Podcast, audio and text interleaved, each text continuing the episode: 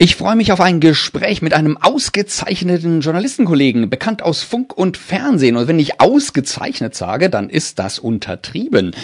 Einen sogar mehrfach ausgezeichneten Radio- und TV-Moderatoren mit Preisen überhäuften Mann aus Österreich darf ich jetzt nach der Musik begrüßen. Am Telefon Jürgen Pettinger.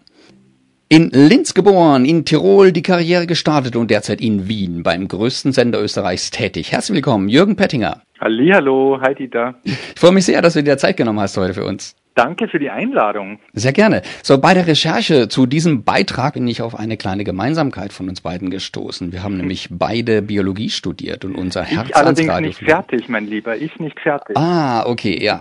Ja, da habe ich, da hab, da hab ich hier mal einmal etwas voraus. ja, aber das war's ja auch schon mit unseren Gemeinsamkeiten. Also du hast ja das Radio-Hobby dann zu deinem Beruf gemacht. Seit vielen Jahren bist du schon bei Funk und Fernsehen und hast dennoch Zeit gefunden, Bücher zu schreiben und über dein neuestes Werk Darüber möchte ich jetzt gerne ein wenig mehr mit dir sprechen. Franz Schwul unterm Hakenkreuz lautet der Titel. Wie kam es zu dem Buch? Ich habe zu einer Recherche äh, für einen Fernsehbeitrag, ich bin ja im Hauptberuf Journalist für den öffentlich-rechtlichen Rundfunk in Österreich, wie du schon kurz erwähnt hast, vor sieben Jahren in einem Archiv so zur Diskriminierungsgeschichte von queeren Menschen in Österreich äh, gesucht und da ist mir der Akt von einem gewissen Franz Doms untergekommen und der hat mich dann seither nicht mehr losgelassen. Ein junger Mann, der 1944 in Wien am Landesgericht äh, zum Tode verurteilt wurde und auch hingerichtet wurde, eben weil er schwul war damals. Mhm. Also die 2017er Hördoku, die wurde zusätzlich ja nicht nur beim ORF, sondern auch bei uns im Sendegebiet bei den Kollegen vom SWR ausgestrahlt. Wie kam es denn dazu? Ich habe damals, äh, wie gesagt, diese Hördoku für einen großen Radiosender in Österreich gemacht, hat circa eine Stunde gedauert und habe sozusagen das Leben von Franz Doms anhand von Zitaten aus den Akten aufbereitet äh, im Grunde und es auch ein bisschen verbunden so mit meiner eigenen queeren, schwulen Geschichte und habe dieses Werk dann auch eingereicht beim Docker Festival in Karlsruhe. Das ist ein kleines, aber sehr, sehr feines Dokumentarfestival bei euch in Deutschland mhm. äh, und habe dort tatsächlich den ersten Preis für die beste Hördoku gewonnen. Und ja, an diesem Preis angefügt war auch eine Ausstrahlung beim SWR. Das war wirklich mhm. herausragend und recht cool eigentlich. Ja. Sehr schön. Heute ja. noch. ja, und was hat dich dann bewogen, noch ein Buch hinterherzuschieben? Weil normalerweise ist es ja andersrum. Ne? Normalerweise wird erst ein Buch geschrieben und anschließend wird es entweder verfilmt oder ein Hörspiel draus gemacht. Aber hier ist es ja genau andersrum passiert. Was hat dich genau. zum Buch getrieben? Ja, ich wollte für dieses äh, Radio-Feature, für diese Radio-Doku besonders journalistisch vorgehen und sozusagen nur die Realität abbilden. Jetzt, darum habe ich äh, quasi nur aus den Akten zitiert, was mich im Nachhinein aber maßlos geärgert hat, weil ich habe ja nur die Sprache der Täter eigentlich verwendet. Die Mörder von Franz Doms haben die Akten ja verfasst. Mhm. Und daraus entstand dann das dringende Bedürfnis, die Geschichte dieses jungen Mannes auch ein bisschen mehr aus seiner Sicht, aus einer emotionaleren Sicht zu erzählen und daraus ist dann dieses Buch entstanden. Mhm. Was hast du da für einen Stil? Äh, was hast du für ein, ja, was für ein Genre gehört das oder wie hast du das geschrieben? Also ich würde fast eine romanhafte Biografie nennen.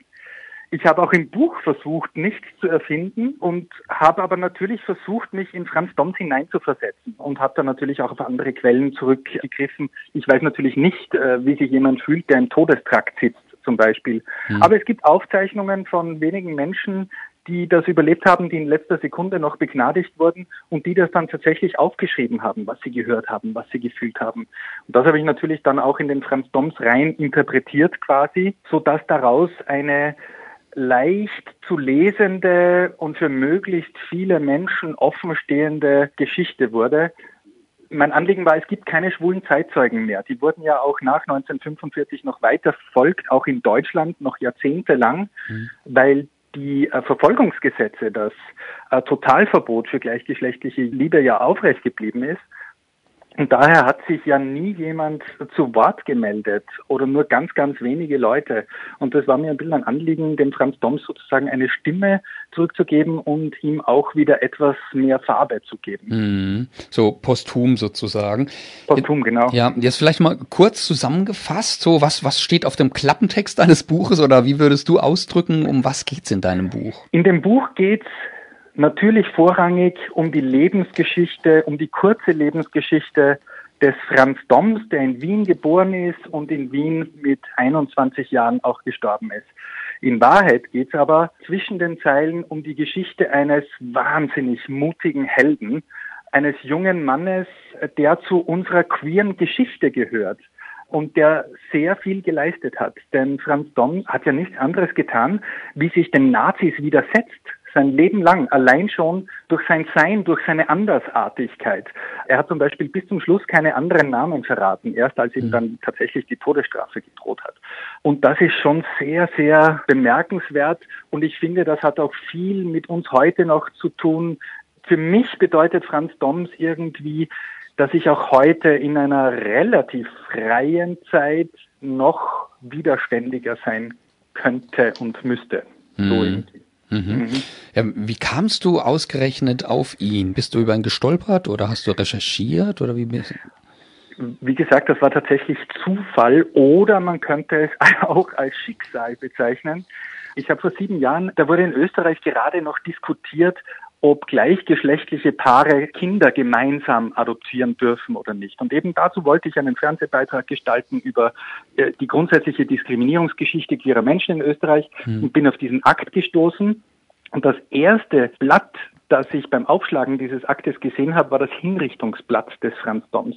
Und da steht wirklich Sekunden genau eingetragen, was wann passiert ist. Um 18.17 Uhr äh, wurde er vorgeführt, um 18.17 Uhr und 10 Sekunden wurde er dem Scharfrichter übergeben, um 18.17 Uhr und 20 Sekunden war das Todesurteil vollstreckt. Boah. Und da hat es mir wirklich Gänsehaut über den Rücken getrieben und ja, wie gesagt, dieser Fall hat mich seither nie wieder losgelassen. Das ist jetzt sieben Jahre her.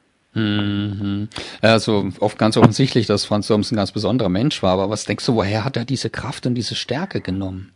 Ich glaube tatsächlich, er wollte Widerstand leisten. Vielleicht unbewusst, weil das Widerständige ihn durch sein, durch sein Schwulsein, durch seine Andersartigkeit ja auch im Grunde angeboren war. Und man sieht auch, seine Schwester hat ihn immer wieder gewarnt und gesagt, Junge, hör auf, versteck dich mehr, so unter Anführungszeichen.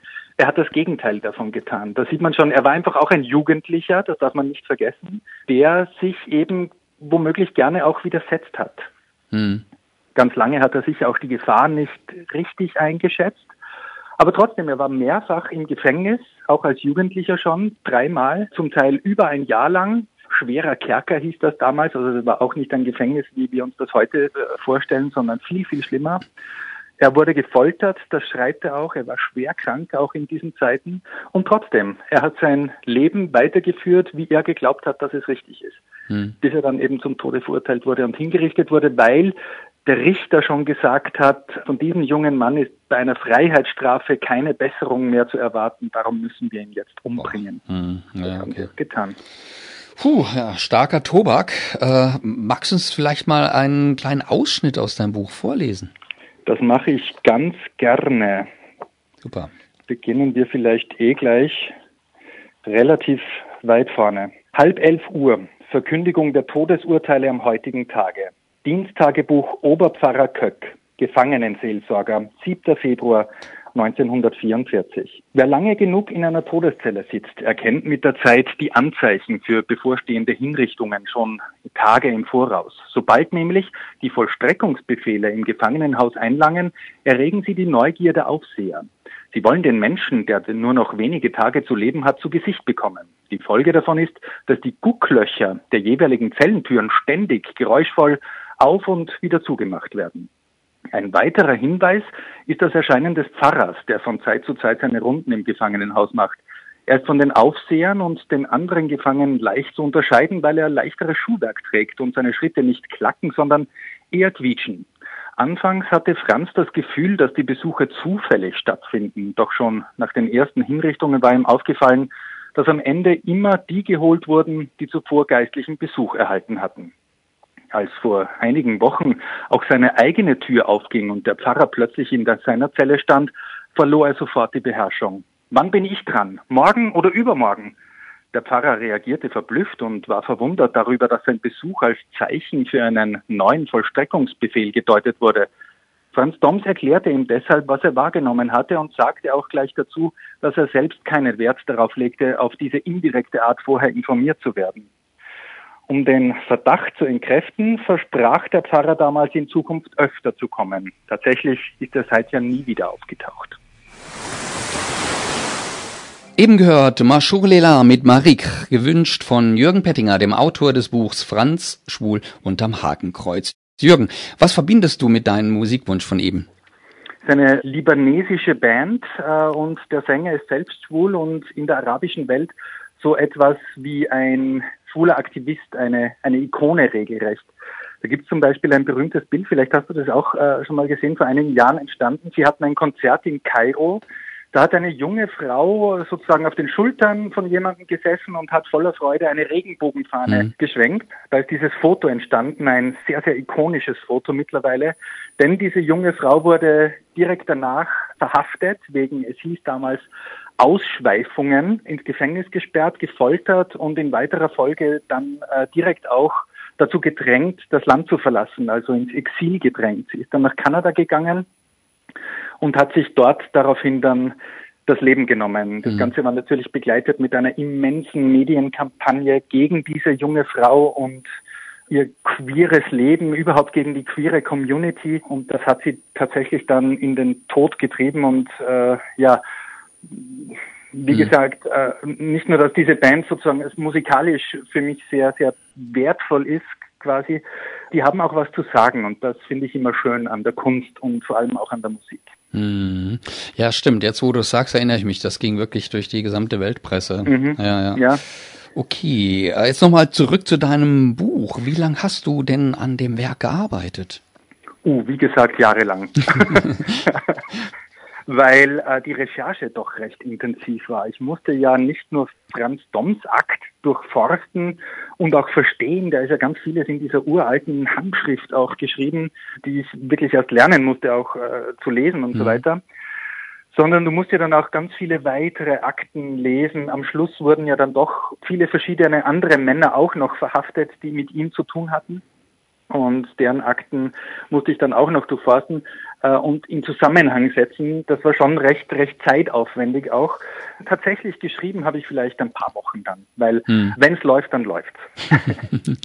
ja, cool. Du hast ja bestimmt sehr viel Rückmeldungen bekommen davon. Erstaunlich viele sogar. Mein Verlag ist ja eigentlich davon ausgegangen, dass das so ein Nischenbuch werden wird, das vielleicht in der queeren Community irgendwie Anklang findet, aber das Gegenteil ist passiert. Die Zeit hat einen Artikel darüber geschrieben und es hat wirklich im gesamten deutschsprachigen Raum eigentlich erstaunlich großen Anklang gefunden. Mittlerweile sind wir auch schon in der dritten Auflage mit diesem Buch. Hm. Also das hat mich schon sehr gefreut und was wirklich das Schönste war, ich kriege persönliche Zuschriften über Social Media, also das ist heute ganz easy. Die schreiben mir auf Facebook, Instagram oder Twitter oder sonst wo, von wirklich auch Menschen, die beim Lesen des Buches gefühlt haben, dass dieser junge Mann mit ihnen etwas zu tun hat. Die mir dann auch beschrieben haben, dass sie in der heutigen Zeit Lehrer sind und Probleme mit ihrem Schwulsein haben. Mhm. Oder ältere Männer, die mir beschreiben, dass sie auch noch in den 70er Jahren in psychiatrische Anstalten gesteckt wurden und dort mit Elektroschocks behandelt wurden und solche Dinge. Und das finde ich schön, denn das zeigt, dass ich mit dem Gedanken richtig gelegen bin, dass Franz Doms mit uns heute lebenden queeren Menschen noch sehr, sehr viel zu tun hat, leider Gottes. Mhm. Ja, wie du gerade schon gesagt hast, dass so ein publizistisches Schwergewicht wie die Wochenzeitung die Zeit sich mit deinem Buch beschäftigt hat, das ist ja ein echter Ritterschlag. Das ist cool, ja. Und jetzt auch noch die schwule Welle, yeah. yeah. Ja gut, aber jetzt mal ernsthaft nochmal zurück. Also das Thema Nationalsozialismus ist ja gerade in den letzten Jahren wieder sehr brisant geworden. Das äh, kann, glaube ich, jeder mhm. sehen. Ich habe jetzt gelesen, dass Franz Doms Grabstelle vor kurzem geschändet wurde. Weißt ja. du etwas Genäheres darüber? Ganz ekelhaft. Wir wissen, wo er begraben ist und ich habe irgendwann begonnen, mich um, um dieses Grab zu kümmern, weil es keine Familie mehr gibt offensichtlich und hat es dann auch auf Instagram gepostet. Und zuerst waren die Reaktionen wirklich wunderbar. Es haben sogar jugendliche Schülerinnen angefangen, sich um das Grab auch zu kümmern. Die haben Blumen aufgestellt, Kerzen äh, in, in den Regenbogenfarben. Die haben sogar eine Regenbogenfahne äh, über sein Grab gespannt sozusagen. Mhm. Wunderschön. Und dann kamen diese, ich nenne es mal, Schwurbler-Demos, wo doch auch sehr viele rechtsradikale verteilte Menschen darunter sind. Ja, das dürfte da schon jemand mitgekriegt haben und hat dann schon auf das Grab auch uriniert. Mhm. Das war deshalb sichtbar, weil äh, gerade Schnee lag zu der Zeit äh, und es war einfach eindeutig, was da passiert ist. Mhm. Wir wissen natürlich nicht, wer es war, was es genau für einen Hintergrund hatte, aber Franz Doms liegt am Wiener Zentralfriedhof, der ist riesig. Man muss da wirklich gezielt zu diesem Grab gehen, weil mhm. sonst würde man es nicht finden. Hm, ja, schon schrecklich, was da doch auch immer wieder passiert. Ja, ja. Ja, ja. ja, wir sehen auch in Österreich und in Deutschland sicher auch nicht anders, dass zum Beispiel seit Corona, seit Aufkommen dieser Demos auch die Hassverbrechen wieder steigen. Hm. Nicht nur gegenüber queeren Menschen, sondern auch gegenüber Muslima oder jüdischen Menschen aber eben auch gegenüber queeren Menschen. Und das hat natürlich damit zu tun, dass durch diese sich im Aufwind befindlichen Ideologien, auch rechtsextremen Ideologien, manche Menschen jetzt eben wieder bemüßigt fühlen, Handlungen zu setzen und glauben, sie hätten einen gewissen Rückhalt, nur den haben sie nicht. Drum ist mir auch so wichtig, niemals vergessen und niemals wieder. Hm, ja, sehr gut. Wie sehen denn deine Zukunftspläne aus? Kommt da noch mal was in diese Richtung? Jo, ich hoffe doch sehr. Das hängt von meinem Verlag ab. es gibt schon konkrete Ideen. Es geht übrigens um eine Frau, die eigentlich aus Deutschland eben auch kommt, aus München, mhm. äh, die aber lange Zeit auch in Wien als Schauspielerin gearbeitet hat und hier jahrelang ihre äh, jüdische Freundin, Lebensgefährtin, äh, versteckt hat, vier Jahre lang. Die Beziehung ist zwar in die Brüche gegangen, aber trotzdem, es ist eine große, große Heldin, deren Geschichte ich jetzt auch erzählen möchte. Mhm. Das ist mein nächstes Projekt. Ja, das klingt ja schon mal sehr spannend. Jetzt sind wir aber erstmal bei Franz und da möchte ich doch natürlich gerne wissen, wie und wo kann man denn das Werk erwerben? Überall im Buchhandel. Überall, wo es Bücher gibt. Überall, wo es Bücher gibt. Ja. Und wenn es die jeweilige Buchhandlung gerade nicht hat, dann kann man es dort auch bestellen. Mhm. Gibt überall in Österreich, Deutschland. Ich hoffe auch in der Schweiz, weiß ich jetzt nicht genau, denke ich aber. Mhm. Also müsste überall erhältlich Also wir haben es auch noch bei, bei uns auf der Homepage verlinkt bei den Infos zu dieser Sendung. Da könnt ihr euch natürlich auch gerne nochmal informieren. Aber du kannst uns auch gerne nochmal sagen, ein paar Tipps, wo erreicht man dich, wie erreicht man dich und wo und wie kann man sich über dich informieren? Also einfach Jürgen Pettinger, mein Name, eingeben in Google, auf Instagram, Twitter, Facebook, gerne folgen, äh, an Freunden, whatever ich bin da und warte. Sehr gut. Jetzt habe ich mir auch sagen lassen, dass du eine Schwäche für den ESC hast oder wie die oh, Generation, äh, meine Generation auch sagte, den Grand Prix. Fährst du dieses Jahr nach Turin? Äh, mal gucken, ich hoffe doch sehr. Ich berichte dort immer als äh, Journalist für den öffentlich-rechtlichen Rundfunk in Österreich, als Eurovision-Korrespondent. Mhm. Äh, ja, großartige Angelegenheit. Und ich bin ja eigentlich Nachrichtenredakteur. Auch eine, wie soll ich sagen, große Entspannung, weil die Grand Prix-Welt, da ist einfach nichts Böses dran. ja, das ist so eine schöne Bubble. Ne? ja, total. Und das ist ganz ein schöner Ausgleich für meine sonstige Arbeit. Ja, cool. Jetzt möchte ich dir natürlich noch einen letzten Musikwunsch erfüllen. Was darf es denn sein und warum? Ich würde mir da jetzt tatsächlich wünschen, I'm in love with a dead boy, weil mir der Song gerade im Zusammenhang mit Franz Doms, dem jungen Mann, um den es geht in meinem Buch, mhm. sehr, sehr viel bedeutet. Geschrieben von Anthony Haggerty, eine ausgezeichnete transidente Musikerin, ich möchte fast sagen Gesamtkünstlerin, die dann natürlich über sich selbst singt quasi, äh, als sie ihr ihr Boyhood quasi abgelegt hat irgendwann. Eine mutige Frau auch, eine Kämpferin und eine Person, an die wir uns auch sonst so immer wieder halten könnten. Mhm, sehr gut, also auch mit sehr viel Bedacht ausgewählt, dieses Stück. Ja. Also vielen lieben Dank für das hochinteressante Gespräch, hat mich sehr gefreut. Ich danke wirklich für die Einladung und ganz liebe Grüße nach Freiburg und ins ganze Dreieckland. Dankeschön. Und jetzt freuen wir uns gemeinsam Ach komm, jetzt sag doch mal du als Radioprofi professionell deinen Wunschtitel an. Ihr Lieben, jetzt gibt's Anthony and the Johnsons. I'm in love with a dead boy. Perfekt, Dankeschön. Gerne. Servus, grüß Gott. Ich bin Jürgen Pettinger, Autor und Journalist aus Österreich. Ich habe das Buch Franz Schwul unterm Hakenkreuz geschrieben. Wenn ihr es noch nicht kennt, dann holt es euch und hört weiterhin die Schwule Welle bei Radio Dreieckland und radio.grenzenlos.ch.